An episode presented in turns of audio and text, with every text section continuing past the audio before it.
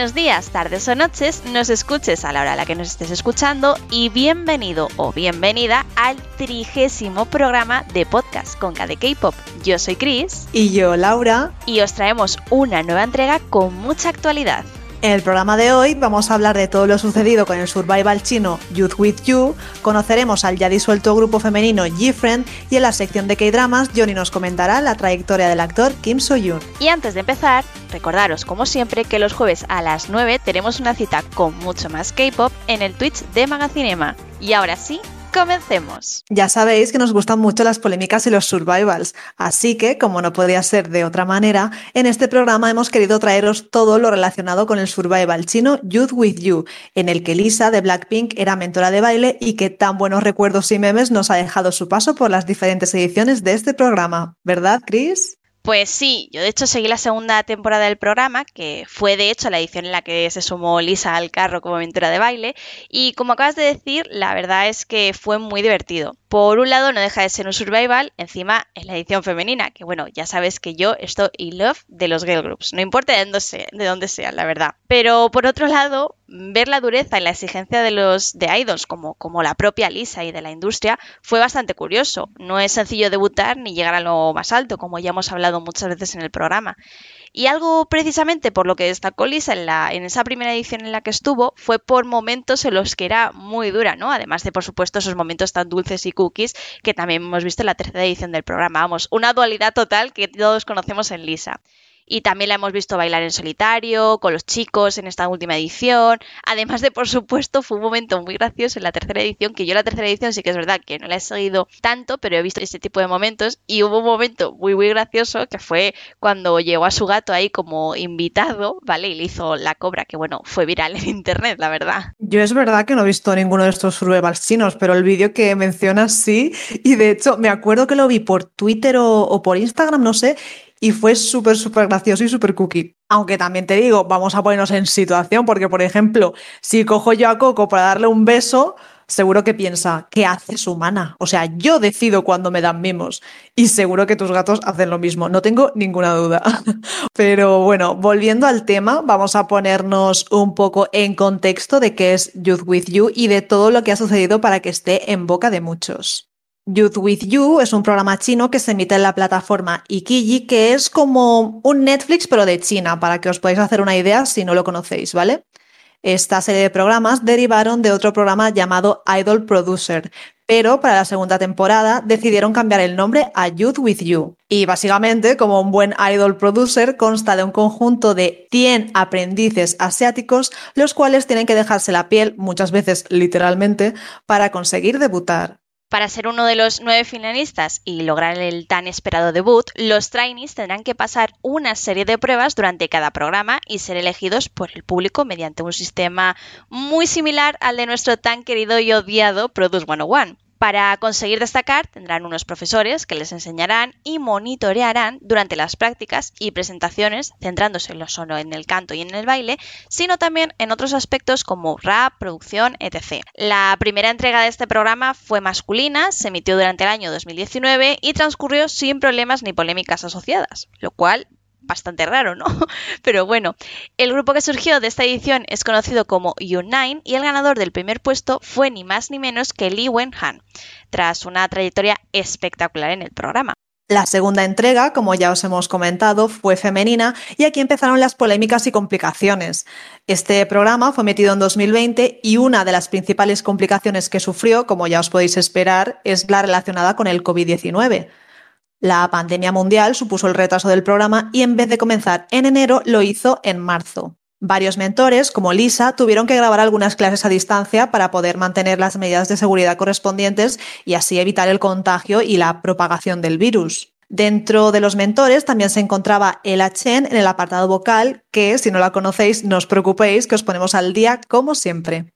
Ella forma parte de She, un grupo taiwanés compuesto de tres integrantes y que es muy popular no solo en Taiwán, sino en otros países asiáticos como China, Singapur, Malasia, Hong Kong, Indonesia y Filipinas. Y ya que estamos hablando de mentores, faltaría mencionar a Johnny Jay como el encargado de las clases de rap entre las participantes. Y bueno, ya por último, pero no menos importante, está Kai Chu Kun, que además de ser el presentador principal, actúa como representante de los productores de la nación en el programa. Otra de las polémicas de este programa está relacionada con los uniformes oficiales de las integrantes, y es que al parecer eran demasiado similares a los del grupo SNH48, grupo hermano del mítico AKB48. Y teniendo en cuenta que algunas de las integrantes del grupo estaban dentro del programa, no le hizo mucha gracia al público asiático, que bueno, ya sabéis que no tarda eh, ni, ni un segundo en sacar polémicas de este tipo de asuntos. Personalmente, yo que estuve viendo esta edición bastante de cerca, de decir que el uniforme a mí me recordó a primera vista al de Produce 101. De hecho, el programa en sí es una copia casi exacta de la versión coreana. Las pruebas, el modelo de votación, los rankings entre grupo e incluso la propia presentación al estilo Pick Me, pues totalmente. Pero sí que es verdad que cuando salió esta polémica me puse un poco ahí a cotillar y sí, en concreto es muy similar, barra una copia del, del equipo FT, que bueno, dentro de estos grupos, como son 48 integrantes, pues los dividen en equipos, ¿no? Que serían, como nosotros los decimos subunidades, pues ellos equipos. Por cierto, el grupo formado en esta edición se llama The Nine y está formado por integrantes que, bueno, la verdad son unas auténticas artistas. Y a finales de 2020 lanzaron su primer álbum completo llamado Matrix. Y de la segunda edición pasamos a la más polémica y el motivo de que hoy estemos hablando de ella. Como ya os podéis esperar, la edición se emitió durante el 2021, pero al contrario que las anteriores temporadas, ha sido cancelado antes de la tan esperada final. No hay un solo motivo por el cual se haya cancelado, pero sí que hay uno con más peso que otro. La verdad es que esta edición ha estado hasta arriba de polémicas y ninguna de ellas ha sido poca cosa. En primer lugar está el caso de Tony, uno de los dos participantes más populares de todo el programa y que siempre estaba en lo más alto de cada ranking, pero a lo largo de la edición se descubrió un escándalo en el cual se vio envuelto. Al parecer, los padres del trainee tenían un karaoke donde estaban involucrados negocios de drogas y prostitución. Poco después de saltar esta noticia, la agencia de Tony dio un comunicado en el cual negaban que el chico tuviera algo que ver con este peliagudo asunto y que tomarían acciones legales si seguían difamándolo, pero sin negar lo que sería la noticia propiamente dicha, vaya, lo cual, como ya os podéis esperar, fue un poco raro y no le hizo mucha gracia al público del programa ni a los seguidores de Tony. Para intentar apagar un poco los fuegos, la madre de Tony realizó una publicación donde explicaba que ellos nos hacían cargo del negocio desde 2008, que esas fechas se mudaron a otro país, pero al no hacer el traspaso con el papeleo oportuno, sus nombres seguían apareciendo como parte de la empresa pero que desde 2019 se estaban encargando de hacer todo lo posible por, por, llevar adelante ese traspaso. De nuevo, este comentario no le gustó a los seguidores, ya que seguían sin demostrar la inocencia de la familia y tan solo se estaban excusando. A raíz de esto también salió el escándalo de la supuesta doble nacionalidad de Tony, el cual se presentó como trainee canadiense en una edición de Produce en Corea, y al participar en You With You se presentó como el primer trainee chino en llegar a una final coreana. ¿Eres chino o, eres canadiense? Se quedaron ahí un poco el público cabreados, ya que en China lo de la doble nacionalidad pues no, no funciona así, no está muy bien visto, ¿no? Y bueno, el público estaba ya bastante cabreado con todo esto cuando de repente saltó una nueva polémica, el desperdicio de alimentos. El sistema de votos en Youth With You es bastante complejo. Por un lado, puedes votar desde la aplicación de Ikiji, donde tienes un voto al día, o dos si eres miembro VIP y pagas la opción Premium, desde la cual, además de este voto extra, puedes acceder a contenido inédito del programa. Por otro lado, puedes votar desde la aplicación de WeChat de uno de los patrocinadores del programa, que es la marca de batidos y zumos China. En esta app tienes hasta un máximo de 50 votos al día, pero para obtener esos puntos tienes que comprar sus productos, lógicamente. Y en esto tenemos dos nuevas opciones. Por un lado, un producto de zumitos que vienen en un cartón, como los packs de bricks de leche de toda la vida, vaya, donde tienes un cupón con un código QR que te da un total de 10 votos. Hay otro formato donde además de comprar el pack tienes dos votos adicionales en las botellas, pero para ello tienes que escanear el código QR de cada tapón, es decir, un total de 20 votos, pero claro, tienes que abrir las botellitas para conseguirlo. Y esto mismo fue lo que llevó a desperdicio de alimentos. Mientras algunos fans compraban los packs para conseguir el cupón y donaban los productos intactos a caridad, otros grupos de fans se encargaban de abrir y tirar el producto para poder votar y tener así más votos. Este escándalo llegó hasta la tele china y supuso la cancelación del programa, ya que al final el programa y esos fans en concreto estaban dando un mal ejemplo a la sociedad. Y es que hace poco el gobierno chino había sacado una ley contra el desperdicio de alimentos, por lo cual en China esto se convirtió en un tema más grande de lo que ya era. Según hemos estado investigando, el gobierno chino quiere establecer un control sobre este tipo de programas para que los menores de edad no gasten el dinero de sus padres de manera inconsciente e innecesaria. Y es que, además de toda esta compra de batidos, los fans también pueden pagar para que sus participantes favoritos estén en los rankings más altos y puedan hacer directos o programas especiales. Con todo esto, a tan solo dos días de la final, la app de Ikiji canceló las votaciones para elegir a los integrantes que debutarían para, al día siguiente, lanzar un comunicado pidiendo disculpas por todo lo sucedido, rechazando la conducta irracional de algunos fans con respecto al desperdicio de alimentos. También comunicaron que la final sería suspendida, algo que no había sucedido hasta entonces en China. Y claro, con ello suspendieron todas las grabaciones y programas especiales y a fecha de hoy aún no se han pronunciado sobre si los integrantes ganadores debutarán o no. Sin embargo, tras esto, el gobierno anunció que se prohibirá que haya votos o pagos o cualquier otras acciones que incentiven a los seguidores a gastar dinero, además de prohibir la participación de menores de edad en estos shows. También se anunció que los programas de este estilo, es decir, tanto You With Youth como Chuan, otro programa similar pero emitido en Tencent, la competencia básicamente, tendrían que organizarse para ofrecer programas más diferentes en cuanto a formatos. Porque bueno, no lo hemos mencionado, pero Chuan es básicamente el mismísimo formato, pero emitido, como acabamos de decir, en la competencia. Y en este programa también han tenido el sistema de votos con el cupón QR y todo, todo esto. Lo que pasa es que, a diferencia de You With You, han terminado antes y se han librado un poco de que les salpique esta polémica, por decirlo de alguna manera. Sin embargo, todo apunta a la cancelación de ambos programas, ya que varias fuentes han confirmado que se han cancelado los castings para la edición femenina. Y un día más seguimos conociendo los grupos más relevantes del mundo del K-pop y, como siempre, queremos hacerlo de la mano de sus seguidores más fieles. En esta sección, como ya pudisteis escuchar en anteriores programas, traemos a fans de grupos o solistas del pop coreano y os contamos de una forma diferente quiénes son, su evolución y lo más destacado de cada uno. Y en esta ocasión toca hablar de GFriend, un grupo que, como ya os contamos hace no mucho, ha anunciado oficialmente su disolución tras más de seis años. Y es por eso que hemos querido contar con nuestra querida Isa, que ya vino a hablarnos de Dreamcatcher hace unos meses, para hacer un repaso de la trayectoria de las chicas. Isa, bienvenida y bueno, espero que no acabemos aquí llorando las tres. Gracias, gracias. Yo me veo llorando ya, o sea. Vamos a empezar a llorar, por Dios. No nos digas eso, Isa, que acabamos de empezar la sección y, yo no estoy preparada, ¿eh? Yo no estoy preparada para esto. Pero bueno, vamos a empezar por el principio más que por el final, si te parece bien. Así que cuéntanos, ¿quiénes son Gifren? Vale, ¿hablamos en presente o hablamos en pasado? o sea, digo, ¿son o digo Gifren eran?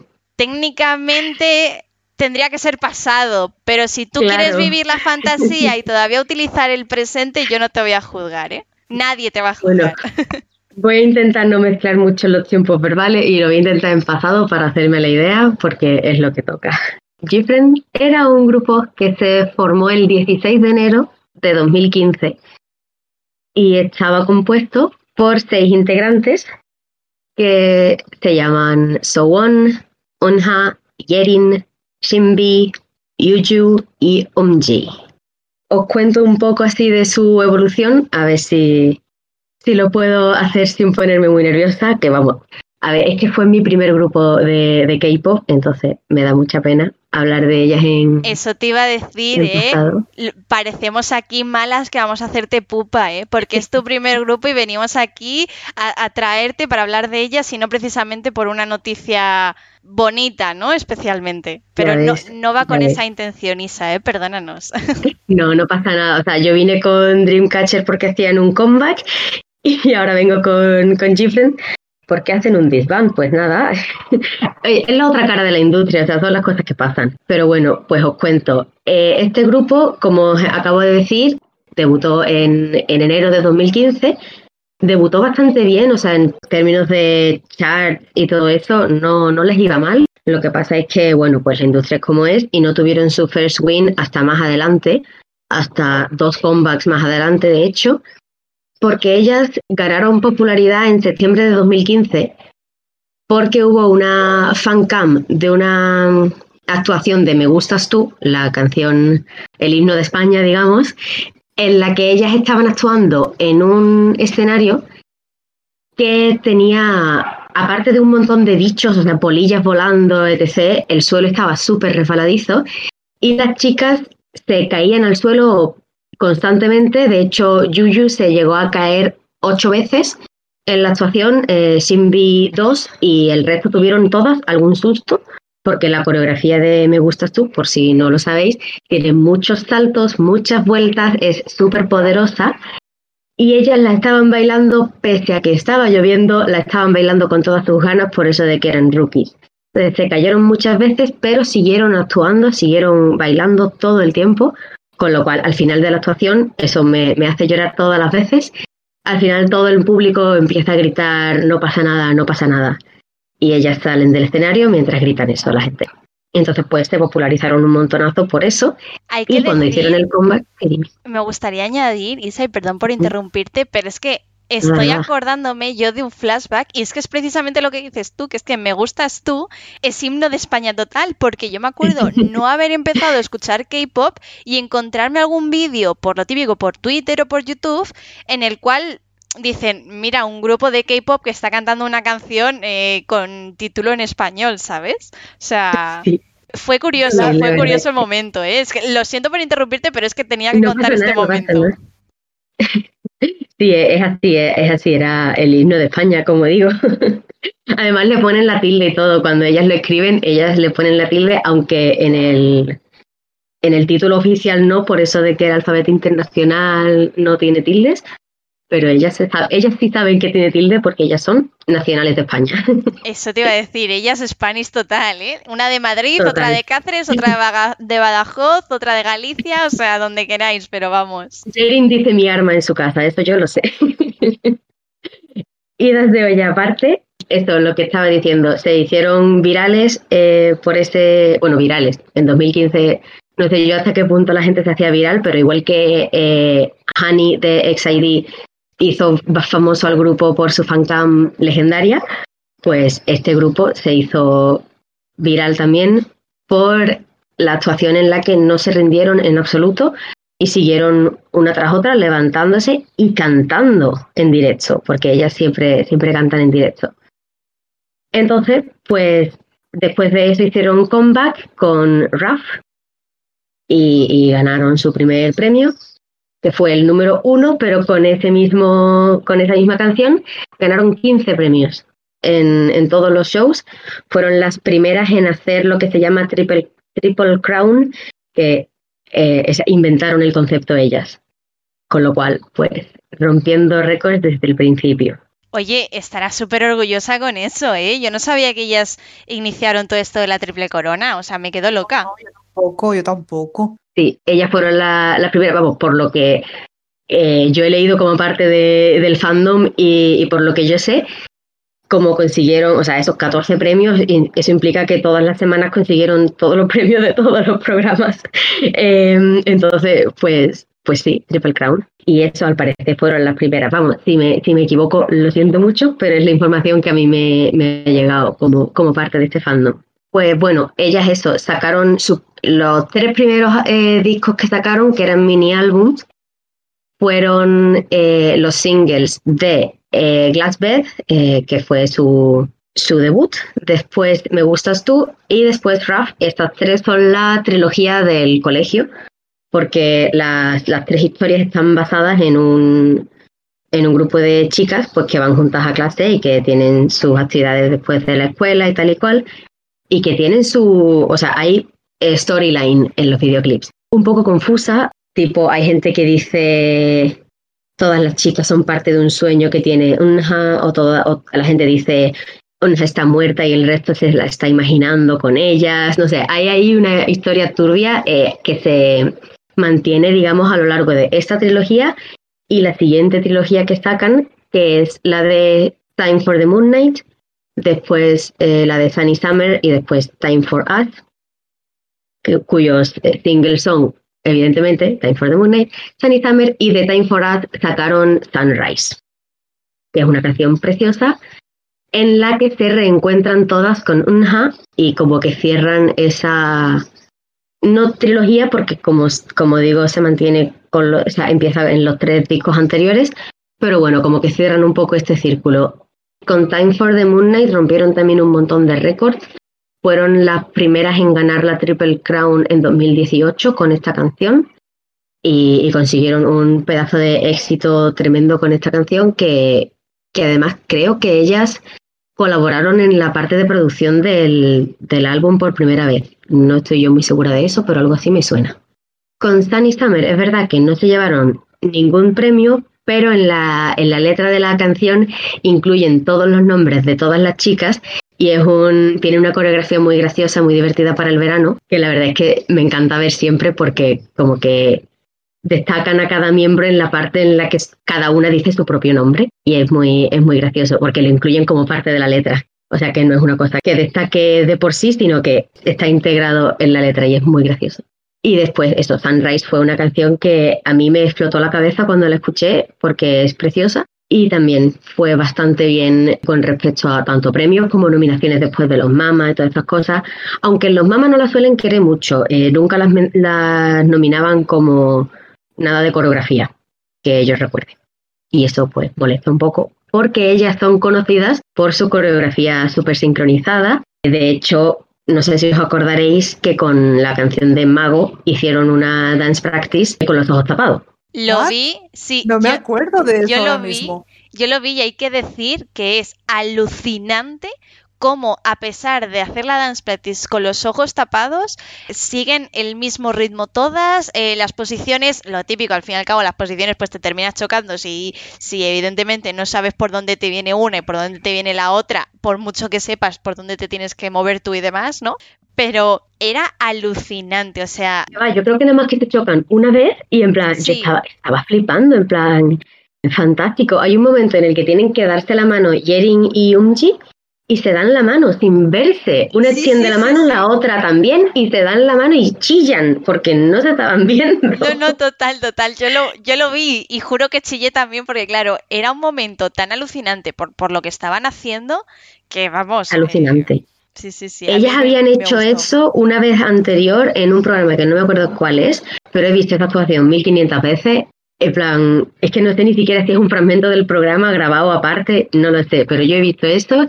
Hicieron la de Me gustas tú, porque es que esta canción yo creo que es que la bailan en sueños y también lo hacían con los ojos tapados y hay un momento en el que Simbi agarra a Unha y la coloca donde tenía que estar sin ver. O sea, Simbi nota que Unha ha dado la vuelta al lado suya, coge la mano, agarra a la muchacha y la pone donde tiene que estar. Y la gente que está viendo el programa chilla, o sea, Normal, es que madre mía, ¿eh? Es, superpoder, tiene un tercer ojo o algo, porque madre mía. Pues eh, no tiene un superpoder, pero sí que te explico a qué se debe esto. Y es que cuando ellas debutaron, su empresa era muy pequeña. Ahora ya no sé si, no sé dónde está esa empresa, en plan, sé que están como parte de Hype, pero no sé mucho cómo le sigue yendo a esta empresa. Pero al principio, pues el director de la empresa tuvo que empeñar su casa para poder debutar el grupo. No podían permitirse profesores de canto y de baile para todas las chicas, con lo cual a la main vocalist que es Yuyu y a la main dancer que es Shinbi les daban clases, ellas aprendían la canción y aprendían el baile y ellas te lo enseñaban al resto. Con lo cual toda la presión de estás enseñando la coreografía a tu grupo recaía en la bailarina principal que con toda su buena voluntad se dedicaba a pues eso, grabar eh, la coreografía para que saliese perfecta, repetir fragmento a fragmento los trozos para, no, este brazo tiene que ir un poco más arriba, este brazo tiene que ir un poco más allá. Entonces, claro, si lo hacen con los ojos cerrados, ella lo está viendo porque lo ha tenido que enseñar y lo ha tenido que hacer un montón de veces. Y me parece impresionante. Estas chicas eh, practicaban todas las canciones haciendo siete repeticiones, de las cuales las seis primeras son sin parar, solo bailando, y la séptima bailando y cantando en directo eh, con sus micros y tal en la sala de práctica. Con lo cual, al cabo de todas estas repeticiones, no sé, o sea, siempre cantan en directo porque han estado entrenando un montonazo eh, anteriormente para sacar la voz después de seis repeticiones. Me quedo loca. Oye, también te digo que menuda confianza tuvo que tener el CEO, ¿no? En las chicas para empeñarse en su casa. O sea, para ayudarlas. Sí, ellas estaban muy preocupadas al principio. De hecho, eso en un concierto de los que ellas dieron con su fandom, lo, explicaron. Digo con su fandom y no con nosotros, porque no, han dado conciertos fuera de Asia. Entonces, pues como que no, no han llegado hasta mí pero ellas lo hablaron de que al principio, antes de debutar, pasaron una época bastante mala en la que no tenían confianza en sí mismas ni en nada y que no estaban bien anímicamente porque era todo muy incierto, habían pasado mucho tiempo ensayando y no sabían en qué acabaría todo eso. Pero al final, pues acabó en un debut maravilloso que le fue súper bien al grupo y iba a decir que aquí seguimos, pero no, no seguimos. Bueno, no lo digas, no lo digas. No lo digas, Isa, que, que, se nos escapa la lagrimita. Es que hace poco, hace poco. Ay, madre mía. Eh, después de estas otras dos cosas, la de School y la de Time, tenemos la trilogía que sacaron cuando ya se fusionaron con Big Hit o ahora Hype, que es la de Crossroads, Song of the Sirens y Walpurgis Night. Estas tres, que las canciones son Crossroads, Apple y Mago, son las tres últimas que hicieron y en ellas las chicas participaron en la composición de las canciones y del álbum y tal. De hecho, en, el, en la de Mago, las chicas escribieron la letra y después hay canciones por units, por unidades, en las que también participaron ellas en la composición de las canciones y tal, en el último disco. Y eso con, con, Crossroads se notó un poquito el cambio de dirección, digamos, porque ya no se centraban tanto en algo externo, sino que toda la canción y todas las letras están referidas más al conflicto interior de, de las chicas como, como cantantes, de no sé hacia dónde voy, no sé cuál es mi dirección. En Apple pasa a ser como el empoderamiento y convertirse en unas brujas modernas y con Mago descubren que ellas son las que tienen las riendas de su propia vida y hay una, una, letra, una parte de la letra que me encanta que es en mi vida brilla por ti la chica que me sonríe desde el espejo. Y entonces es como, no, brilla no, es my, my heart is waiting for you. Como te espero a ti, a la chica que me sonríe en el espejo, o sea, a mí misma, que voy a ser lo más fuerte que pueda y voy a vivir mi vida como yo la quiero vivir. Y es un mensaje súper poderoso para una canción, la verdad. Totalmente. Sí, Y aparte del mensaje, la canción que es un temazo, vamos. Eh, aparte, eso aparte, pero jope, yo que la he escuchado hasta la saciedad, eh, es que son líneas que, que, tengo ya en la cabeza, porque bueno, Laura puede dar fe, estuve con Mago hasta en la sopa. y... Es que un temazo. Éramos súper felices en esa época y no lo sabíamos. no sabíamos lo que teníamos. Hemos sido engañados, ¿eh? Total. Muchísimo. Yo, o sea, te lo juro, yo estaba deseando saber qué era lo próximo que iban a sacar, porque, o sea, les estaba yendo muy bien. pero, sí, así, eh, es, la vida. que todo ha sido como muy repentino, ¿no? Que es lo que estábamos comentando antes de empezar a grabar, que de la noche a la mañana te sueltan esta noticia y claro, ¿cómo te quedas tú? Total, se filtró la noticia del disbandment y nos quedamos en plan, cuatro días para prepararos cuatro días. Es que fue flipante. De hecho, en el programa de la semana pasada lo comenté, ¿te acuerdas, Chris? Que estuve pensando justo unos días antes, uy, pues pronto le tocará hacer comeback allí frente que hace meses que, salió Mago, en verdad. Pasan unos días y de repente la noticia, que yo me quedé loquísima. Le, chillé que era un agafe, por supuesto, ¿eh? no, Cope, pero en serio, qué justo, tío fue, una cosa súper inesperada y súper rara, pero, pero bueno, a lo mejor en un futuro se juntan para hacer algo o no sé, ellas dicen, vamos, habían puesto eh, información cada una de que eso, que muchas gracias a todos y tal y cual, y que cada una sacaría su propio, bueno, o intentaría sacar sus propios contenidos. De hecho, Jering va a participar en un programa de belleza, creo, de secretos de belleza de idols o algo así en el futuro con lo cual se ve que van a hacer sus propios contenidos, pero bueno, técnicamente no pueden usar el nombre Gifren porque la compañía lo ha registrado como marca propia. En efecto, en efecto, si quisieran utilizarlo tendrían que pedirles el permiso y aún así todo lo que sacaran tendría que seguir siendo bajo el, la agencia de Source Music, independientemente de que quieran estar con ellos o no. Es que eso al fin y al cabo es un poco como otros grupos que han decidido separarse y, y que bueno, que a lo mejor vuelven en algún futuro, alguna colaboración o alguna reunión o algo así, pero claro, no es, ya no es lo mismo, ya no es ese, pues mira, una vez al año sabes que mínimo vas a tener un mini álbum. Ya ves, no, ya, ya no sabemos, eh, es todo muy incierto. A mí me da pena porque precisamente es eso. Yo creo que Mago, bueno, yo ya te digo, o Mago para mí fue un pelotazo suyo y claro, justamente hace un par de días, como ha dicho Laura, un par de semanas más bien,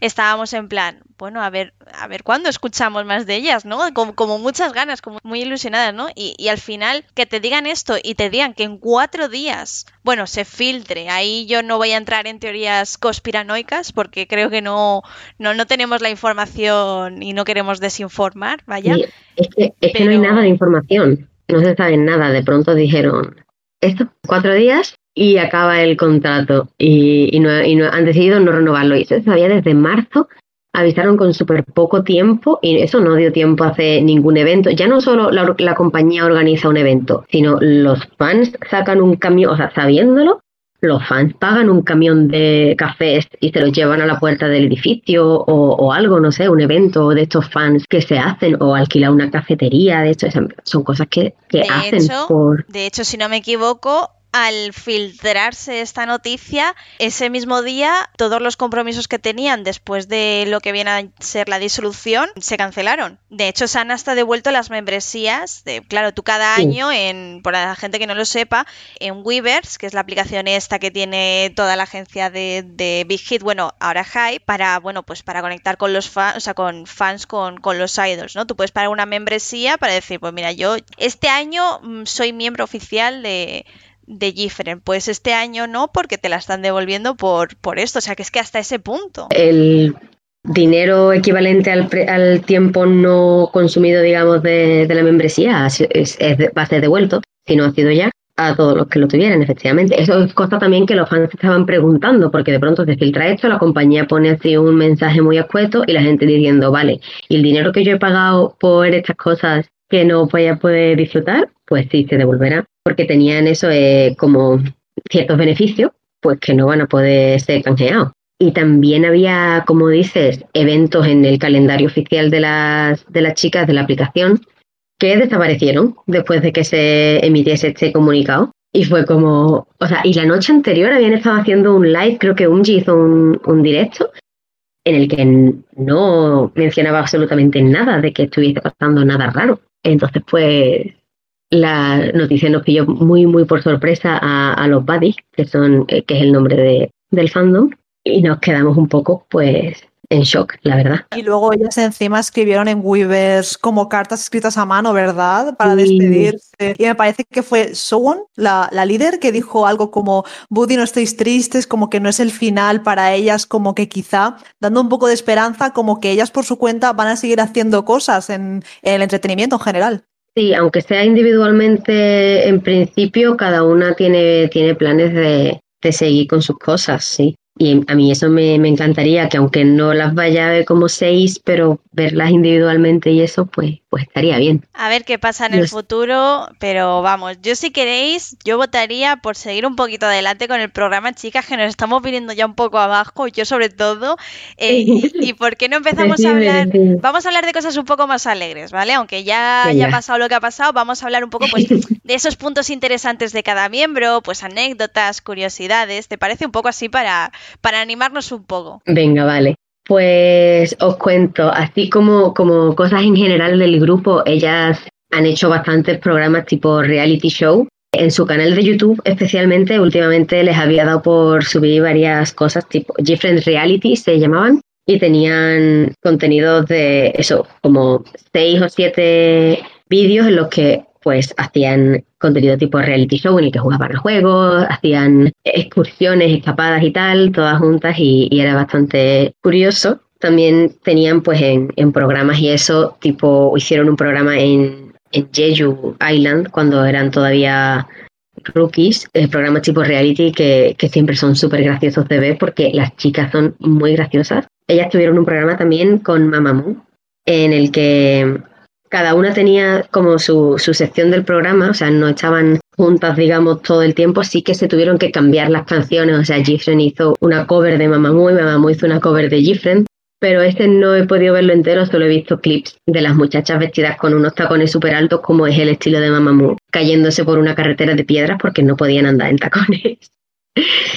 y en cuanto a las chicas así individualmente, digamos, pues realmente no sé qué tipo de cosas contaros, salvo eso, que todas tienen muchísimo amor por los fans, siempre estaban mandando mensajitos tanto en, en Weavers una vez que lo han tenido y, por Instagram, que cada una tiene esos Instagrams eh, individuales. No sé, pues la, la líder, One, es una persona bastante no sé cómo decirlo, es, es guapísima, es bastante alta también y como que le gusta mucho la, la moda, las cosas de, de, modelo y tal. Unha es la chica, siempre le decían como la cutie sexy del grupo.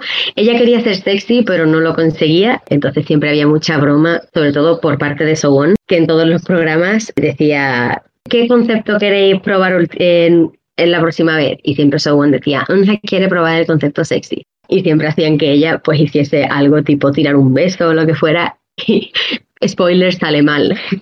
Porque eh, ella es una persona tan linda que cuando intentaba hacer algo tipo guiñar el ojo y mover el hombro así un poco seductora eh, no salía.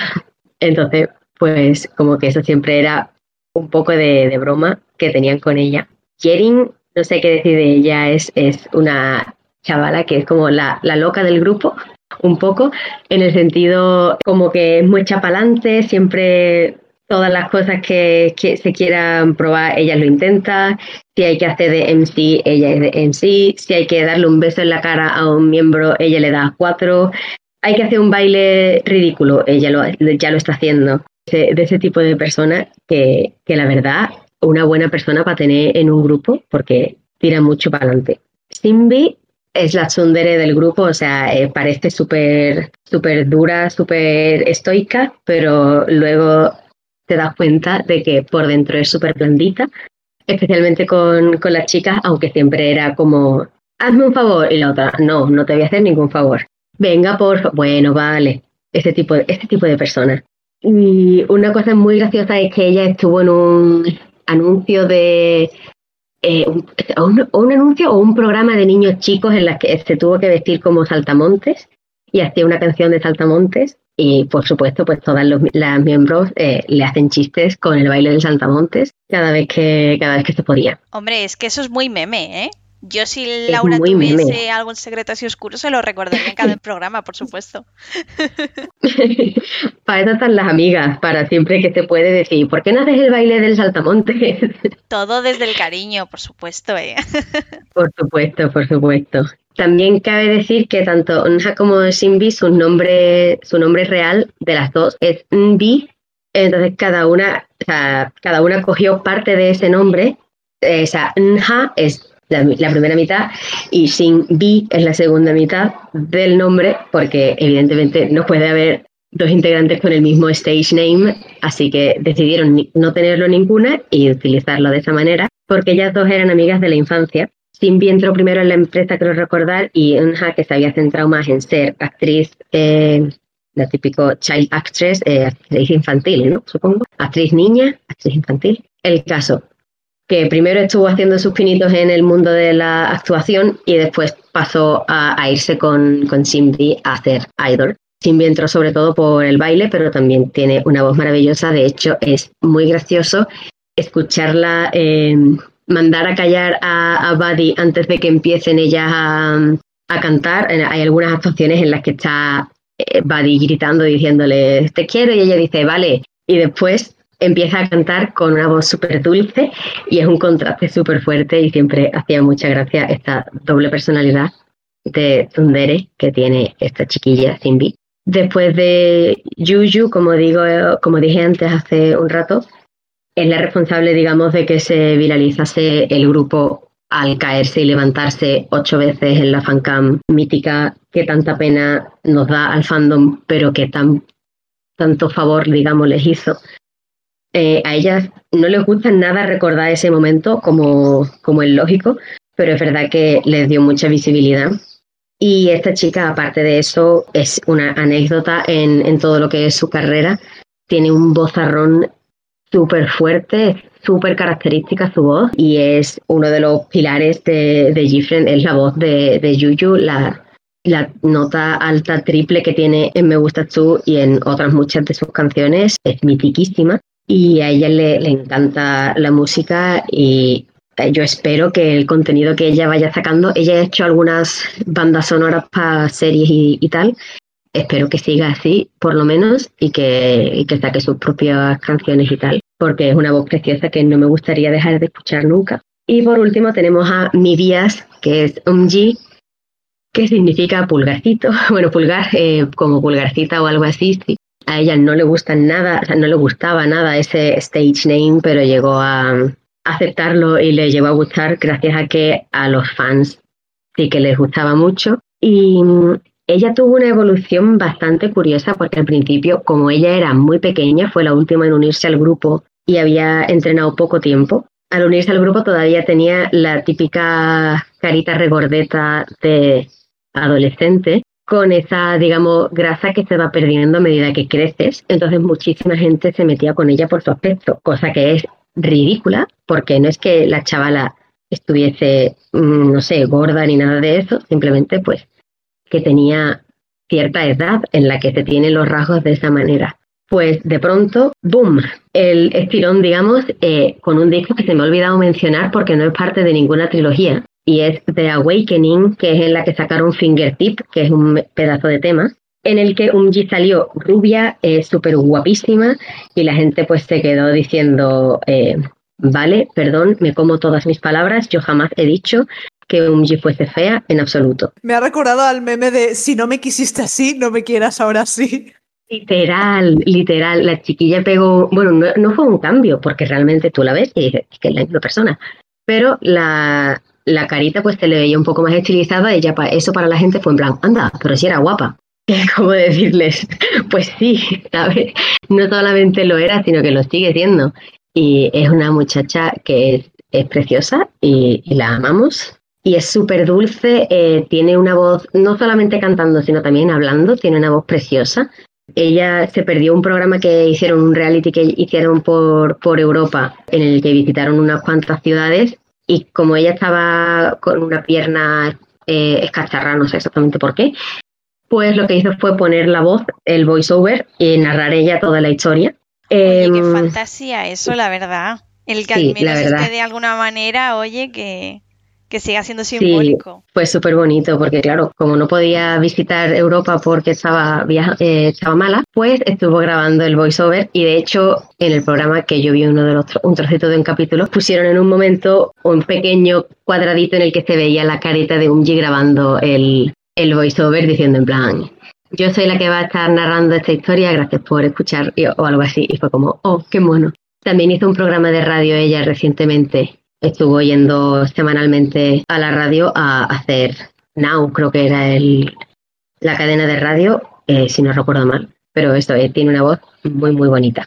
Y mirando mi estantería me he dado cuenta de que también me he saltado antes a hablaros de los discos de Parallel y Rainbow, que es en el que sacaron Love Whisper y Summer Rain, que son dos canciones icónicas, con una coreografía icónica también, de los que no he hablado porque como no formaban parte de trilogía, pero sí que continuaban la historia y he dicho, pues no los cuento aquí y tengo ahí los discos, pero como que los he obviado, no sé exactamente por qué. Bueno, a tiempo estás de hablarnos de ellos si quieres, Isa. O sea, nosotras encantadas de escucharte, ya lo sabes. Pues sí, pero vaya caos que estoy teniendo yo, ¿no? De pronto.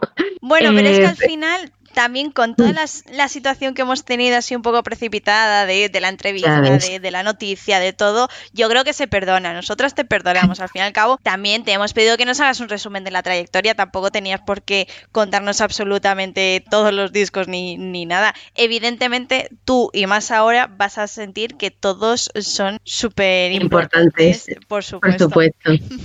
Sí, sí. De Pero hecho, es que, o sea, el que se me ha olvidado mencionar antes, el de The Awakening, que es con Fingertip, eh, fue el primer comeback que yo viví con ellas porque yo entré en el K-pop en 2017 por Gifren, porque un día una amiga me mandó Me gustas tú y dije, efectivamente, me gustas tú. Y me quedé en bucle con las canciones que tenían y me dijo, pues llegas a tiempo para su comeback. Y dije, ¿cuándo es? Me dijo, en dos semanas. Y dije, pues voy a verme todo el contenido que pueda hasta que salga el vídeo y allí estaba yo. Entonces, pues me he saltado precisamente el comeback, digamos, que me hizo mi fan. Pero sí, y después de mm, Fingertip, que temazo, lo que pasa es que como rompía un poco con ese sonido de rap y de me gustas tú, como que no caló mucho en la compañía en sí, porque los fans nos encantó, la verdad.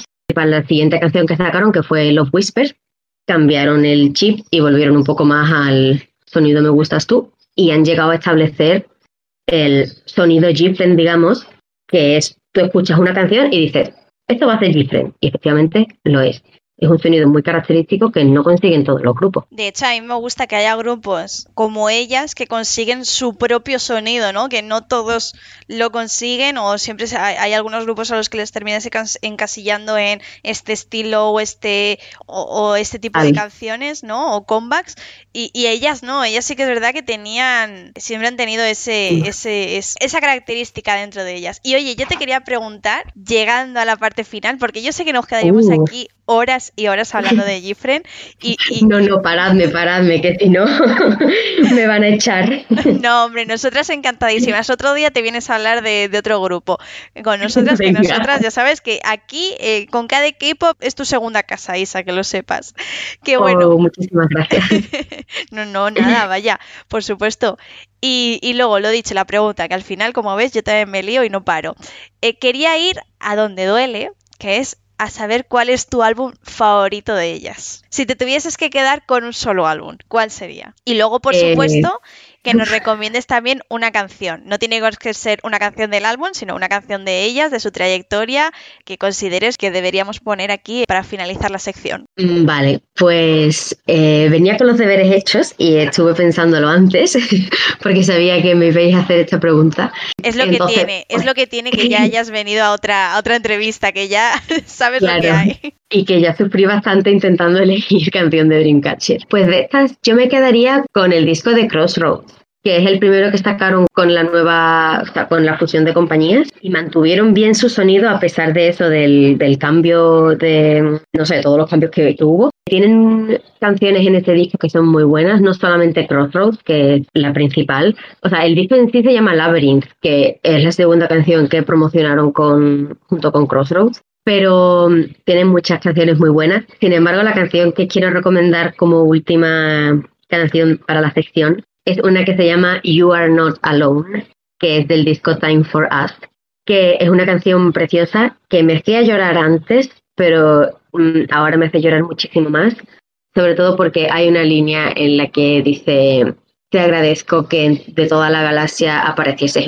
enfrente mía, o algo así, y es como, sí, no sé, es una canción que le dedicaban a los fans, que iba a ser el title track del disco, pero al final fue Sunrise, que se lo prepararon, por cierto, en dos semanas ese combat en plan con Sunrise, porque ellas habían practicado para You Are Not Alone. Y es una canción que es preciosa, que se merece mucho más de lo que se le dio y que tiene muchísimo significado y me gusta mucho. Especialmente ahora, Jope. Ya ves. Totalmente, totalmente. Es que encima ahora va directo a, donde duele, ¿no? A la patatilla. Y lo que yo sí quería decirte, Isa, es que nosotras sí que te agradecemos nuevamente que hayas venido aquí a nuestro querido podcast a hablarnos de un grupo tan mítico que ya se va a quedar como eso, ¿no? Como un grupo mítico, pobrecitas mías, que tanto nos han gustado y que tantas alegrías nos han dado. A mí sobre todo que me hicieron meterme en el capó para sufrir, para eso me han metido.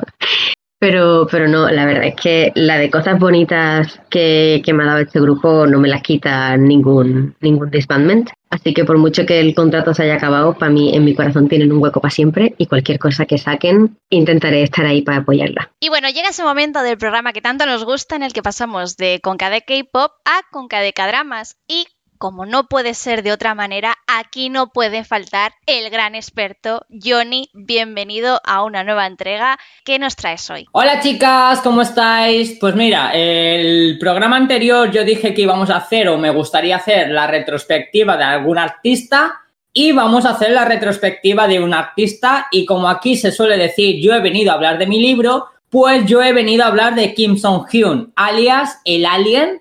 Y bueno, no hace falta mencionar que es, quién es Kim Song-hyun, es uno de los grandes actores del panorama coreano. Actualmente es el actor con mayor caché en el mundo de Dramaland, es el, el, tío de más popularidad, el que más vende, el que más genera y por lo tanto el que más gana, y esto es así.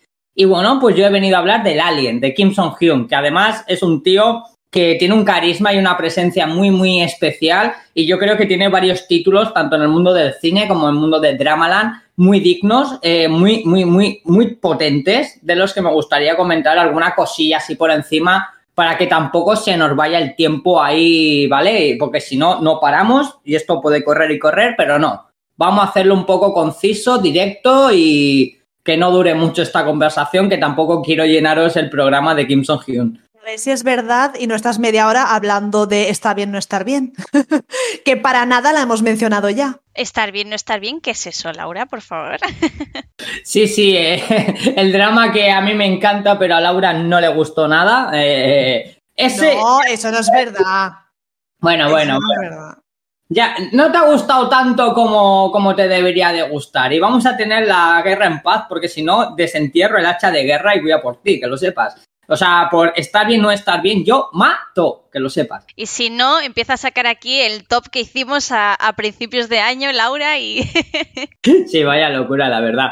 Y, oye, empezando un poco dentro de la retrospectiva de este actor, hay que decir que es actor, que es cantante, es un actor que ha hecho muchos temas para dramas e incluso formó parte en una ceremonia de apertura de unos juegos, no sé si eran en este caso Juegos Olímpicos, pero bueno, formó parte de la banda sonora principal de estos juegos. Es decir, es un tío que realmente es bastante conocido por varias facetas. Además, y esto lo vamos a mencionar más adelante, incluso hizo un pequeño entrenamiento en la ACM Entertainment, que va un poco más ligado a vuestro mundo del K-pop, una de las grandes empresas ¿no? del, del mundo musical de Corea. Él estuvo durante tres meses entrenando por uno de los papeles que también fue uno de sus primeros grandes papeles en el mundo de Dramaland y que habla también muy bien de, de, este artista, que además hay que ver el drama porque ese drama es la leche. Pero bueno, comencemos por el principio porque todo principio merece un reconocimiento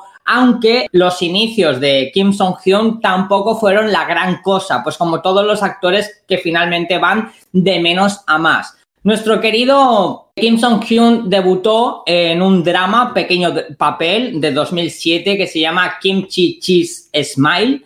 Es un drama, bueno, enfocado un poco a la comedia familiar, un, un tono así un poco sitcom de 21, o sea, 21, de 121 capítulos es una locura, ¿no? De esto de 121 capítulos, pero bueno, ya habíamos hablado anteriormente de esta clase de dramas que normalmente lo suelen dar para la hora de la cena, que es como más para acompañar la cena y demás. Pues bueno, Kim Song-hyun debutó en una de estas series. Viene enfocado un poco a la vida familiar, dos familias, es la familia perfecta de Corea y bueno, nos cuentan un poco sus vivencias. Aquí Kim Song-hyun hace un pequeño papel como se suele decir, apariciones estelares, como por ejemplo también hizo en, este caso cortometrajes como puede ser Cherry Blossom o Worst Friends, que es cuando él estaba en la universidad. Por ejemplo, Cherry Blossoms también de 2008, al igual que su debut, el año de su debut en Dramaland,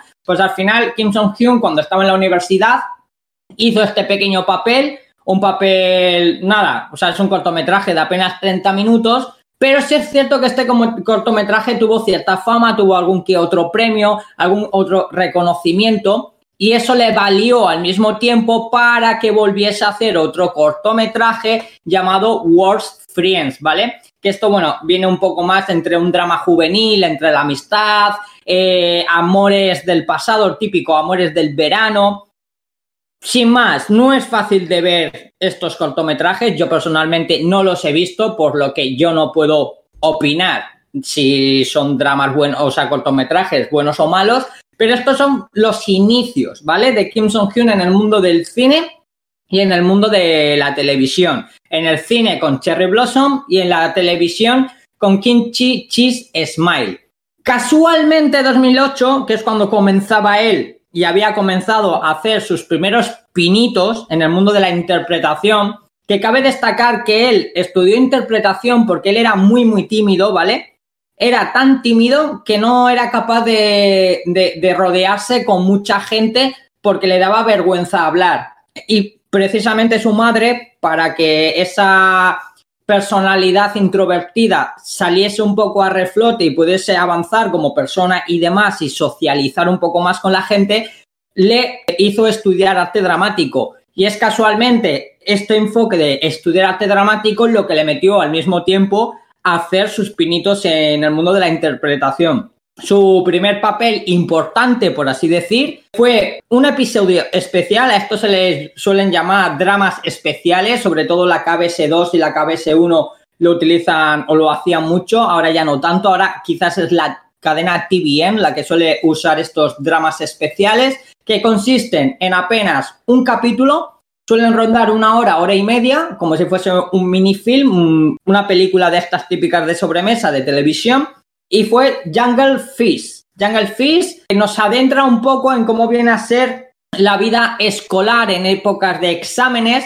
y en cómo los propios estudiantes para sacar buenas notas académicas pues hacen trampas, roban exámenes, falsifican cosas, todo sabes en ese enfoque para poder sacar buenas notas. Y esto es lo que básicamente se trata este drama especial, ¿no? De cómo un grupo de, jóvenes estudiantes se las ingenian para poder hacer trampas, ya sea falsificando, robando notas y demás en el instituto y poder sacar de, ahí un examen de esto que le lleve a la admisión pues, de escuelas secundarias ya mayores, ¿no? Es un drama también muy difícil de ver, pero es muy interesante porque este drama compartía protagonismo con una de nuestras queridas y amadísimas actrices como es Park Bo Jung. Park Bo Jung, bueno, para muchos es reconocida como la Strong Woman Do Bong So o por ejemplo a mí me encantó en Oh My Ghost. Además también ahora por desgracia en Twitter ha salido un vídeo a relucir sobre ella de, hace unos años de cómo ella haciendo un directo eh, la llamaban fea y demás. No sé si lo habéis visto. A mí la verdad es que me ha dado mucha rabia, mucha pena volver a ver ese vídeo Sí, pero bueno, lo he visto. Sí. De hecho, pensaba que era actual. Yo tengo entendido que, que, el vídeo es de hace unos años, no es actual. No lo sé. Pero bueno, vamos... Y ahora la estoy viendo en Doom at Your Service. pero vamos, sí, yo no entiendo este afán que hay últimamente de meterse con el físico de los actores, de las personas, de llamarles feos cuando, primero de todo, no lo son. Y segundo de todo, qué ganas haciendo estas cosas, de verdad. Sí, bueno, ya, ya sabemos que a veces la Corea en sí como que la idealizamos mucho, pero en el tema de ciudadanía a mí me deja mucho, mucho que desear. No quisiera hablar de esos casos de bullying cibernético donde incluso han conseguido que artistas hayan perdido la vida, se hayan suicidado por esto mismo, ¿vale? Precisamente por cosas como estas. Entonces, bueno, los K, los conocidos como los Saisangs, a mí la verdad es que me dejan mucho, mucho que desear. Pero bueno, por suerte nuestra querida es hermosa, se lo tomó, en cierta forma se lo tomó así con humor, como en plan, bueno, cuidaros y pasarlo bien y tal, pero sí se veía que ciertamente, y a nadie nos gusta que nos dediquen esa clase de, comentarios, ¿no? Pero bueno, eh, siguiendo un poco, si nos vamos un poco en la estela del mundo de Kim Song-hyun, nuestro querido Kim Song-hyun posteriormente seguiría realizando papeles, papeles en torno secundario, ¿vale? O sea, ya, ya fuese o haciendo versiones de adolescente de los personajes principales o haciendo pequeños papeles. También hay que tener en cuenta que apenas que podría tener Kim Song-hyun, por ejemplo, en 2009. ¿Qué tendría? ¿18, 19, 20 años? No, no mucho más. Si hoy en día, pese a ser uno de los más grandes, es un jovenzuelo totalmente. Series como estas, por ejemplo, en las que hacían pequeños papel, papeles o versiones de adolescente de los protagonistas o pequeños cameos, sería, por ejemplo, la de Gian, la de Gigante, la de Father House o la de Wild Snow for Christmas. Pero llegó 2011, amigos. 2011 fue el año de Kim Song-hyun. O sea, y me refiero al año de Kim Song-hyun porque fue cuando realizó el papel que le daría no solo su primer gran protagónico, sino que demostraría el gran talento que tiene este chico, tanto al mundo en el aspecto interpretativo como en el aspecto musical, el papel por el que se fue a la ACM Entertainment a estudiar durante tres meses para poder sacar adelante su, su personaje. Y no es otro que Dream Hike. Es una comedia musical eh, en torno a unos jóvenes que intentan ser idols, intentan debutar en el mundo de la música. Tiene también pues connotaciones de romance, tiene mucho cante, mucho baile. Además, si vemos el elenco con el que está compuesto este drama, nos damos cuenta que está totalmente llevado al entorno idol. Está By Sushi, que fue su debut, está Taekyeon de 2PM, que ahora está tan de moda gracias a Vincenzo, está Ayu, que también fue el debut de Ayu, está Yang Woo Jung, que si no me equivoco este chico era también junto a Taekyeon del grupo musical 2PM, y además también, por ejemplo, ahí no, nos podemos encontrar al mandamás de la Jihi, esta Jihi Entertainment, que bueno, vosotros sabéis quién será el nombre de este. De este... ¿No? Ah, no, JYP quieres decir. Sí, sí, JY Park, JY Park. JY Park, Park Jin Jong. Sí, es Park Jin Jong. Eh, pues aquí hace de, profesor en esta serie, eh, tiene un papel bastante estelar y bastante interesante. Entonces os dais cuenta, ¿no? Que con este casting está todo enfocado al mundo de, de la música y precisamente como está enfocado en el mundo de la música, de una academia donde los estudiantes, aparte de hacer relaciones entre ellos de amistad, de amor, también es la lucha constante, pues, el aspirar a lo que ellos quieren ser, que son idols o que son grandes cantantes, grandes bailarines, cada uno pues un poco enfocado a lo que mejor se les da realizar. Y bueno, aquí es cuando nuestro Kim Song-hyun demostró que era una máquina. O sea, si anteriormente la habíamos visto en papeles muy, muy, muy, muy pequeños, aparentes cameos o, así, pues como todo comienzo, aquí es donde realmente despuntó. Se lo llevó todo.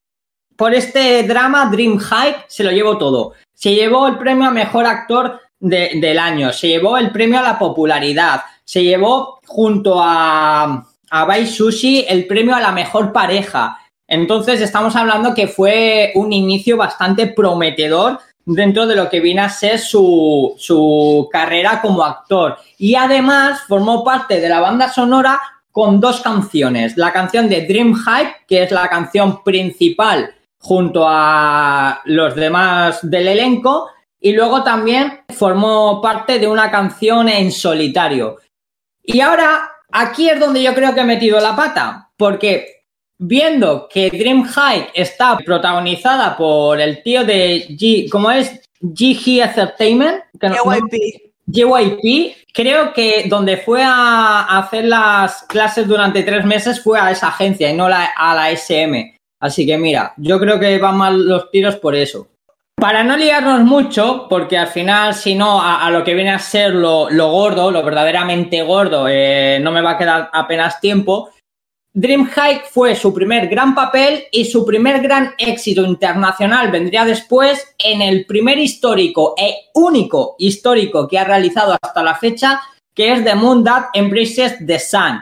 Otro gran papel por su parte, otro drama que le valió numerosos premios, entre ellos premio a mejor actor, a mejor pareja, a mejor de todo. O sea, estábamos hablando un poco ya de, que empezaba y comenzaba a tener cierta fama internacional, porque además, si no me recuerdo mal, la plataforma Ichiji, la plataforma china de Ichiji, este drama fue totalmente un éxito, lo cual habla también que fuera de las fronteras de Corea era un drama que se veía mucho. Y además, una vez más, y sacando a relucir esa versión de él como cantante, también formó parte de la banda sonora con la canción Only You. Esto ya estamos hablando que aquí Kim Song-hyun comenzaba a coger forma, ¿vale? Comenzaba a ser ese actor que reconocemos actualmente.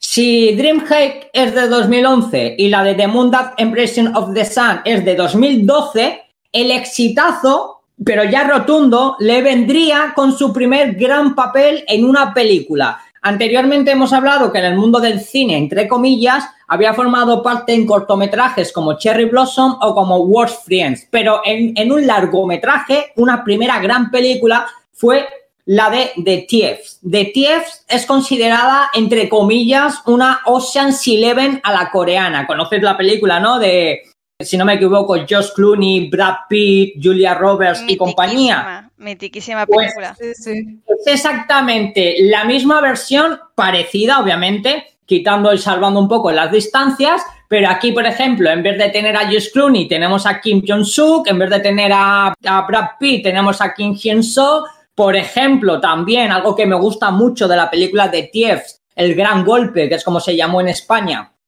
es que cuenta además con una especie de elenco internacional asiático, es decir, internacional asiático me refiero en cuando no solo aparecen actores coreanos, sino que aparecen actores de más países de Asia. Y en este caso fue de Hong Kong. Por ejemplo, el gran, queridísimo, adorado Simon Jam aparece en esta película, Derek Chang aparece en esta película y a mí es algo que me encanta, ¿vale? Y luego, por supuesto, mi querida Jun Ji Hyun, My Sassy Girl, también forma parte del elenco de esta película. Una película que fue todo un éxito, ¿vale? Un éxito rotundo, superando los 10 millones de espectadores. Ya habíamos comentado en alguna ocasión que teniendo en cuenta que Corea tiene más o menos, tirando arriba o tirando abajo, unos 50 millones de ciudadanos, de habitantes, el llegar a la cifra de los 10 millones se suele convertir en un hito, ¿no? Como en plan, quiere decir que de 50 millones, 10 han ido al cine a ver la película. Y esto es lo que pasó con The Thieves. Posteriormente vendría otra gran película, esto, y esto ya iba sobre ruedas, ¿no? La carrera de Kim Song-hyun ya estaba, vamos, viento en popa, viento en popa, y ¡pum! nos presenta Secretly Greatly. Esta película es una idea de olla. O sea, es de un espía norcoreano que le mandan una misión de hacer eh, de espía en Corea del Sur. Para eso tiene que irse de Corea del Norte a Corea del Sur. Y para hacerse pasar por espía en Corea del Sur sin que levantar sospechas de sin que nadie piense que es un espía norcoreano, se hace pasar por el tonto del pueblo. Literalmente el tonto del pueblo. El tonto del pueblo, pero en plan que le pegan, que le escupen, que él de por sí es tonto, que va descazo por la calle, que mea y caga en, los árboles. O sea, el tonto del pueblo. Pero realmente este, este tío es una máquina. Una cosita, Johnny. ¿Puede ser que hiciese en el cameo que hace en Crash Landing on You? Eh, sale, con el mismo chándal, ¿no? Rollo homenaje, rollo. Efectivamente, ese es el, ese es el papel. De hecho, en Crash Landing on You, que nos viene muy bien la historia de soldados eh, norcoreanos que van a Corea del Sur y justo el personaje de Kim Jong-un se presenta que les dice, oye, ¿queréis pasar desapercibidos en Corea del Sur? Tomad mi trabajo. Y entonces el tío se larga. Pues es exactamente así el tonto del pueblo. Pero también es verdad que el tío es una máquina. Es una máquina de matar. Es un soldado norcoreano de estos de última generación de entrenamientos, pero entrenamientos durísimos, bajo la nieve, a, menos grados, de que te puedes morir en cualquier momento. El tío lo ha pasado bastante mal para convertirse en la máquina de matar que es. ¿Qué sucede? Que cuando está en Corea del Sur, él haciendo su misión de pasar desapercibido, resulta que dan la orden, eh, la orden en Corea del Norte de asesinar a todos los espías que tienen en Corea del Sur por si les pillan algo sale mal. ¿Qué sucede? Que hay tropas de Corea del Norte o otros espías de Corea del Norte que van al sur a asesinar a esta gente y uno de ellos es a nuestro querido Secretly Gasly y entonces ahí se monta la marimorena. Es muy divertida, te ríes mucho, es una, una genialidad. De hecho, si esta, esta película creo que llegó a recaudar entre 7 y 8 millones de, de, espectadores en nada, en semanas, y es uno de los primeros grandes papeles protagónicos en el mundo del cine de Kim Song-hyun, y es una genialidad total. Quien la haya visto seguramente coincida conmigo en que, es un clásico, es una de esas películas que hay que ver sí o sí, ¿vale?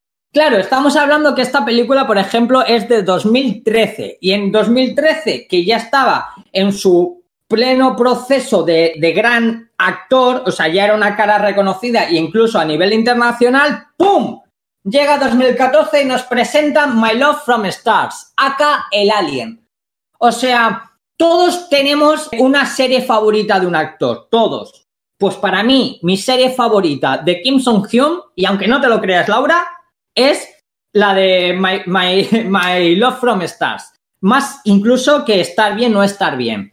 ¿Por qué? Porque es una genialidad de serie. Además, aquí Kim Song-hyun vuelve a compartir elenco con mi querida Maisa Sigel, con Jun Jin Hyun, que si anteriormente en The Thieves, en la película El Gran Golpe, ambos eran papeles secundarios, aunque fuese secundarios de lujo, aquí ambos son los protagonistas absolutos. Por un lado tenemos a Jung Ji Hyun que hace el papel de su vida, que te ríes mogollón, que es súper chistosa, súper carismática, te mueres con ella del gusto, es uno para mí también de los mejores personajes que nos ha dado mi querida Maisa Sigel, pero es que aquí nuestro alien, nuestro Kim Song Hyun es exactamente igual. La historia es muy simple, es un extraterrestre, es un alien que lleva un montón de años en la Tierra, que no tiene esperanza de nada, que a él ya se lo da igual todo, porque tiene ya más, más vida que un bosque, porque dice, madre mía, ya a ver si me muero ya, o sea, a ver si me muero ya y acabéis con mi sufrimiento, tantos años yo viviendo en la Tierra, hasta que justo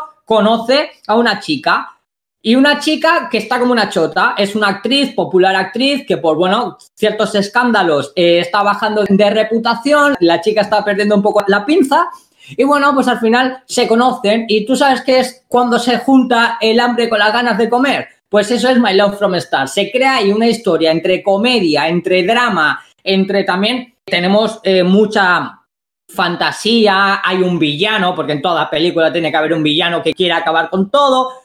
Es una genialidad, totalmente.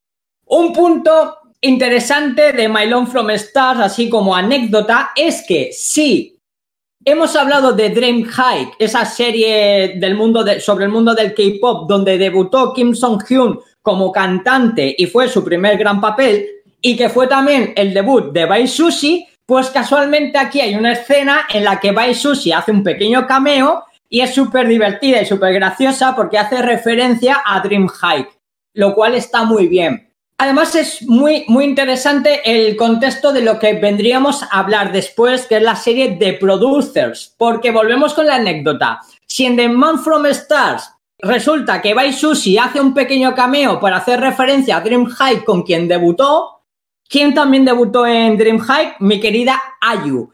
¿Con quién interpretaría la siguiente serie nuestro querido Kim Song-hyun? Con mi querida Ayu. Y esa es The Producers.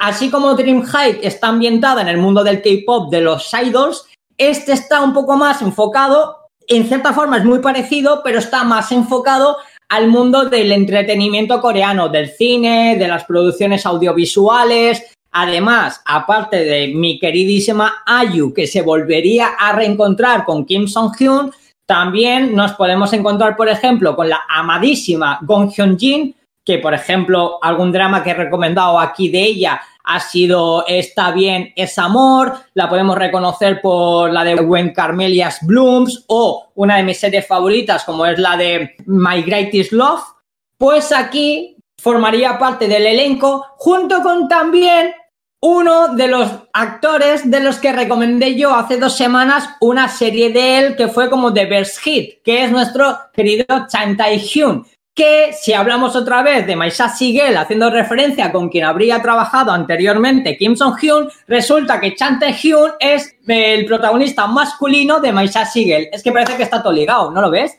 Parece que hay, hay una conexión total. Esto es el mundo del entretenimiento. Es entretenimiento, pues tenemos a un productor, tenemos a alguien que se dedica un poco más a, blogs y a, a las críticas, tenemos otro, por ejemplo, un departamento eh, que son más de las cadenas de televisión. Viene a ser lo que viene a ser la experiencia del mundo del entretenimiento coreano en el tema audiovisual. Y entonces aquí nuestro querido y amadísimo Kim Song-hyun, que estaba eh, ya en un momento muy álgido de su carrera, pues para mí se pega un batacazo. Esto es así. 2015 con The Producers es un gran éxito además de producers, eh, si no me equivoco, le dio un montón de premios por su interpretación, porque además es una serie muy, muy, muy divertida, muy, no sé, muy, muy amena de ver. Se llevó el premio de los internautas, el premio de la popularidad, es decir, estaba en, lo más auge, en lo más grande de su carrera, es decir, soy un pedazo de actor, me pagan muy bien, tengo un caché impresionante, y le dio por querer grabar con su primo, con su primo, una película que se llama Real. 2016 hasta la fecha su última película y Real es un batacazo. Pero no solo un batacazo de crítica y un batacazo de, de audiencia, es que es mala. Real es mala a decir basta, ¿vale? ¿Podríamos decir que Real es realmente mala? Es realmente mala. o sea, a ver, es que yo creo que no la entienden ni ellos. Y oye, que Real tiene un elenco impresionante. Está, aparte de Kim Song-hyun, está Lin Sung-min, que es uno de los grandes actores de Corea. Está Sung Dong-il, que es uno de los omnipresentes del mundo del entretenimiento coreano. Y luego, además, también Sully, nuestra querida y desaparecida Sully, también protagonizó esta película en uno de sus primeros grandes papeles de Sully dentro del mundo de la interpretación. Da igual, no bastó para que la película fuese un batacazo absoluto, o sea, mala, mala, mala, y yo creo que eso le vino incluso bien que posteriormente tuvo que ir al servicio militar, porque ahí tuvimos como dos años así de parón.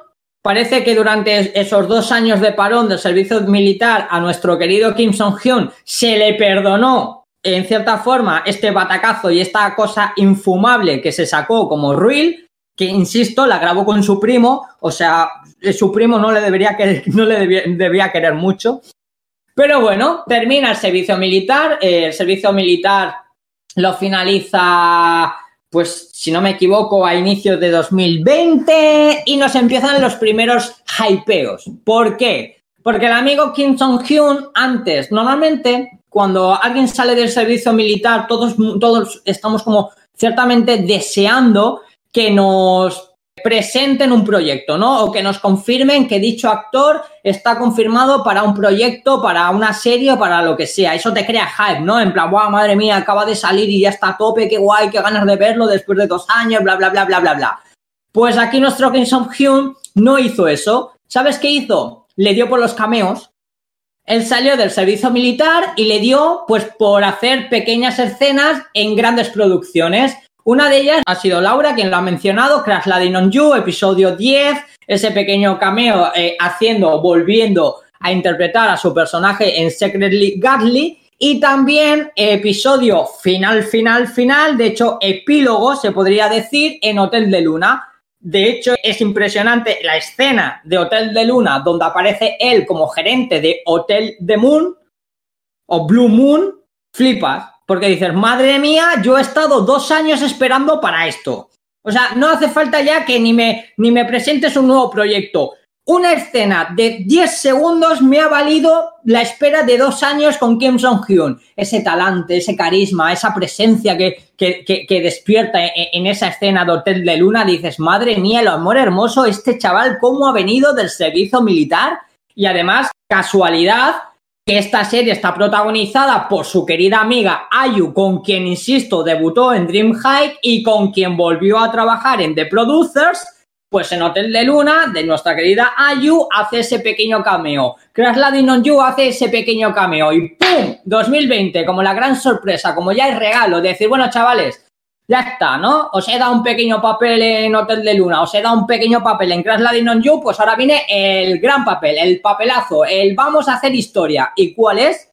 Pues no es otro que estar bien, no estar bien. Nos presenta un drama de fantasía eh, un drama cercano, real, que trabaja un poco lo que viene a ser la mentalidad, las enfermedades mentales, el hecho de cómo dos personas se pueden curar, ¿no? Que eh, la comprensión entre ambas personas, por muy diferentes que sean, por lo totalmente opuestas que puedan llegar a ser, al final lo que necesitamos en la vida es comprensión, que nos entiendan, que nos quieran, que nos digan, venga chicos, tranquilo, que todo irá bien. Pues precisamente este drama que aúna un poco eso, la fantasía, con la realidad. Además tiene ese toque un poco a lo Tim Burton, ¿no? A mí me encanta Crash o sea, Crash Landing, iba a decir, It's okay to not be okay. A mí me encanta, me parece uno de los mejores dramas de 2020, si no el mejor. Y oye, qué papelazo nos presenta aquí. O sea, qué papelazo se nos... Y aquí es donde realmente dices, es que vales, es que vales lo que pagan por ti, chico, es que vales lo que pagan por ti. Eres, eres el mejor, eres el mejor. Y algunos dirán, no, el mejor es Limino. Ya, pero Limino no cobra tanto como este hombre. No, que Suki, Suki no cobra tanto como este hombre. Que no hay nadie que cobre tanto como este hombre. ¿Por qué? Porque este hombre tiene algo diferente, algo especial, un talante único, algo que lo hace irresistible. ¿Vale? Eso lo tiene Kim Song-hyun. Y en estar bien no estar bien es como un poco ya la consecuencia de todo ello, de todo ello. O sea, hemos llegado desde su inicio de carrera en pequeños papeles, pequeños cameos, eh, haciendo o, interpretando los personajes adolescentes de los protagonistas, para luego, ¡pum!, se nos presenta estar bien no estar bien y te explota la cabeza. Pero es que viene 2021 y 2021 se nos presenta That Nike. Que That Nike, a mí, mira, chicos, hay, aquí, aquí hay algo muy, muy, muy, muy simple, por así decir. That Nike es una especie de remake de la británica Criminal Justice. Pero es que va a estar Kim Song-hyun junto a Chan Seung-won. ¿Vale? ¿Qué más queréis en la vida? ¿Qué más queréis en la vida? Si lo único que necesitamos es que se estrene este drama y después de ver este drama ya nos podemos morir a gusto. Es decir, uno de los mejores actores de su generación, de la generación joven, la generación joven, con el mejor, para mí, mejor actor de la generación veterana, juntos en una serie. ¿Qué más podemos pedir a la vida? Nada más, nada más. Y a mí me da igual que sea una, un remake de eh, justicia criminal o como si quieren ser los siete nanitos cantando con Blancanieves. O sea, yo esto me lo, me lo han vendido ya. ¿Y qué pasa? Pues que yo estoy en el hype total. ¿Qué se nos viene en el futuro con nuestro querido Kim Song-hyun? Pues yo imagino que cosas muy positivas y muy buenas, porque además es un artista que sabe elegir muy bien sus papeles, que lo da todo, o sea, lo da absolutamente todo, y luego que además es muy querido, muy respetado, muy reconocido, e incluso se comenta que él quiere abrir su propia compañía y demás, lo cual me parece que a su edad, porque si no me equivoco, este, es que este chaval que tendrá, que no tiene, que tendrá 30 años, tendrá mi edad, por ahí andará. 33, la edad de Cristo, como dice mi madre. 33 años, o sea, que es que tiene toda la vida por delante. Entonces, no sé qué más comentarios respecto a él, que es un fabuloso actor, creo que ha quedado demostrado y además sus premios y reconocimientos están ahí. ¿Que es un gran cantante? Pues bueno, no sé si cantará bien o cantará mal, pero en Dream, High sus escenas te ponen los pelos de punta. Sus escenas en el escenario, sobre todo ya estoy recordando la escena final de él, la escena grande de él en, en Dream High, pelos de punta. Ha formado parte en la banda sonora de My Love from Stars, con dos canciones, con Promise y con I'm Front of Your House. Ha formado parte de la banda sonora de Mon That Embracer of the Sun con Only You. Ha formado parte de la banda sonora de Dream High con dos canciones. Ha formado parte en aperturas de galas también como cantante. Es decir, este chico vale para todo. Pero además es muy interesante porque no es un idol al uso, no es como solemos decir, gente del mundo de la música que se pasa al cine. No, este es un tío del cine que hace música es un estilo soy Sap. Me mola eso, me mola. Y nada, chicos, que creo que hasta aquí ya podemos dar por finalizado un poco lo que viene a ser la carrera más o menos interesante de nuestro querido Kim Song-hyun. ¿Cuál recomendaría yo si eres alguien que acaba de conocer a Kim Song-hyun pero no ha visto mucho de sus trabajos? Como creo que le puede pasar, por ejemplo, a Laura o. Pues mira, My Long From Stars es un drama que sí o sí lo tienes que ver. Es una delicia de drama, es muy ameno, si te pasa volando, lo disfrutas gordísimo. Un drama, My Long From Stars. Una película, My Secret Garlic. Esa película es divina de la muerte, te ríes, te cagas, porque además tiene mucha acción, mucho misterio, mucha intriga y ya está, con esto hemos terminado. Y creo que en el último momento he dado cuerda, cuerda, cuerda, porque si no se nos iba a llevar este programa, vamos, hasta la saciedad. Yo realmente conocí a este hombre, bueno, conocí, no tenía ni puta idea de quién era. Y claro, apareció en el epílogo este de Hotel de Luna y me cagué, modo, ¿quién es esta persona? Qué guapo. De hecho, me acuerdo que habían incluso rumores de, Buah, habrá una segunda temporada de Hotel de Luna con él como protagonista y todos, ojalá, ojalá. Y claro, yo digo, ¿quién es este? Y efectivamente, pues fui a buscarlo y ya os digo, yo no he visto nada de él, aparte de la de It's Okay to Not Be Okay. Y nada, tengo, tengo ganitas de ver este nuevo drama. Me pasa un poco como a Laura, porque es que literal, me pasó lo mismo con Hotel de Luna. Y claro, cuando lo ves en It's Okay Not to Be Okay, te quedas con las ganas de ver más de él, ¿no?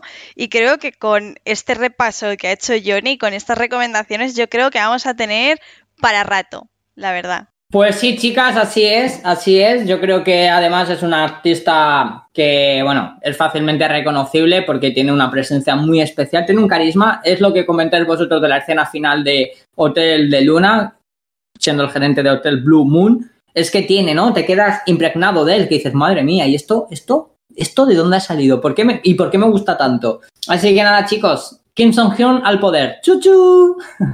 Y hasta aquí el programa de hoy. Se dice pronto, pero aquí terminamos el programa número 30. Y como ya es habitual, esperamos que os haya gustado esta nueva entrega y que hayáis disfrutado de la actualidad del mundo del K-pop y de los K-dramas. Como siempre, recordaros que os leemos en los comentarios de iBox y que también os podéis encontrar en Twitter en nuestra cuenta arroba con además de la cita de todos los jueves a las 9 de la noche hora española en el Twitch de Magacinema. No os preocupéis si no podéis estar en el directo, ya que los vídeos se guardan y podéis vernos en diferido. Ya sabéis que estamos abiertas a todas las recomendaciones, tanto de temas musicales como de temas a tratar, que queráis compartir con nosotras. Hasta el próximo programa. Adiós.